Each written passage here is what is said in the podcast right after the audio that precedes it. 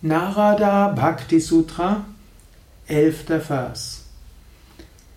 Die Zurückweisung all dessen, was der Liebe zu Gott entgegenwirkt, besteht in der Verrichtung solcher weltlichen und transzendentalen Handlungen, die der Hingabe an Gott förderlich sind.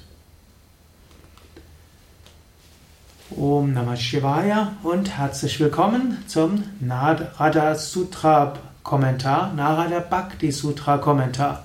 Mein Name ist Sukadev von www.yoga-vidya.de und ich kommentiere eines der wichtigsten Werke über Bhakti Yoga, das wichtigste Kurzwerk über Bhakti Yoga, das Yoga Sutra von Narada.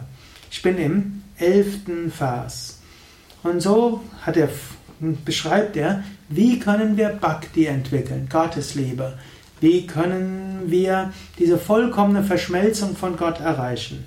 Er sagt hier, man sollte all das zurückweisen, was der Liebe zu Gott entgegenwirkt. Und dass die eine Seite eben das Zurückweisen von all dem, was der Liebe zu Gott entgegenwirkt.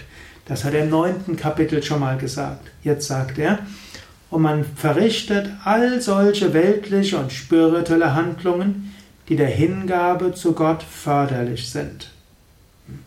Also, was auch immer der Hingabe zu Gott förderlich ist, das kannst du üben. Was gibt es für Handlungen, die der Hingabe zu Gott förderlich sind?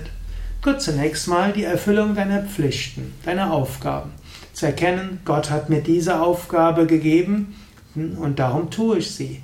Wenn du irgendwo merkst, das ist meine Aufgabe und dann kannst du sie Gott darbringen, dann ist das etwas, was dein Bhakti fördert. Wenn du mit anderen Menschen eng zusammen bist, vielleicht mit Kind, Kindern, Eltern, Partner, Freunde, Freundinnen, mit anderen Menschen in der spirituellen Gemeinschaft, dann sage dir ja, Gott hat mich mit diesen Menschen zusammengebracht. Gott manifestiert sich als diese Menschen. Und wenn du für sie sorgen musst, dann sage ich, sorge Gott in, ich kümmere mich um Gott in diesen Menschen.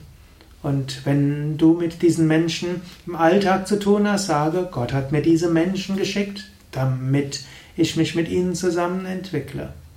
So kann all das der Entwicklung der Bhakti hilfreich sein. Das Leben hat Höhen und hat Tiefen. In allem Gott zu sehen, in allem Aufgabe Gottes zu sehen, ist der Bhakti förderlich. Dann natürlich gibt es jede Menge spirituelle Handlungen. Wenn du Asanas übst, Asanas, die Yoga-Übungen, sind nicht nur gut für den Körper und für das Prana. Wenn du dich nach hinten beugst, dann öffnest du dich für Gott. Wenn du dich nach vorne beugst, verneigst du dich vor Gott.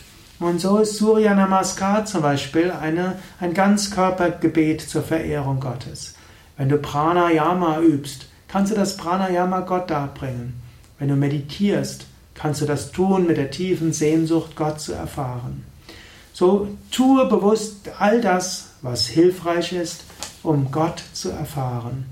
Alles, was du tust, ist in dem Maße sinnvoll, wie du es tust, um Gott zu erfahren, um Gottes Liebe zu erfahren, um aus Liebe heraus zu handeln.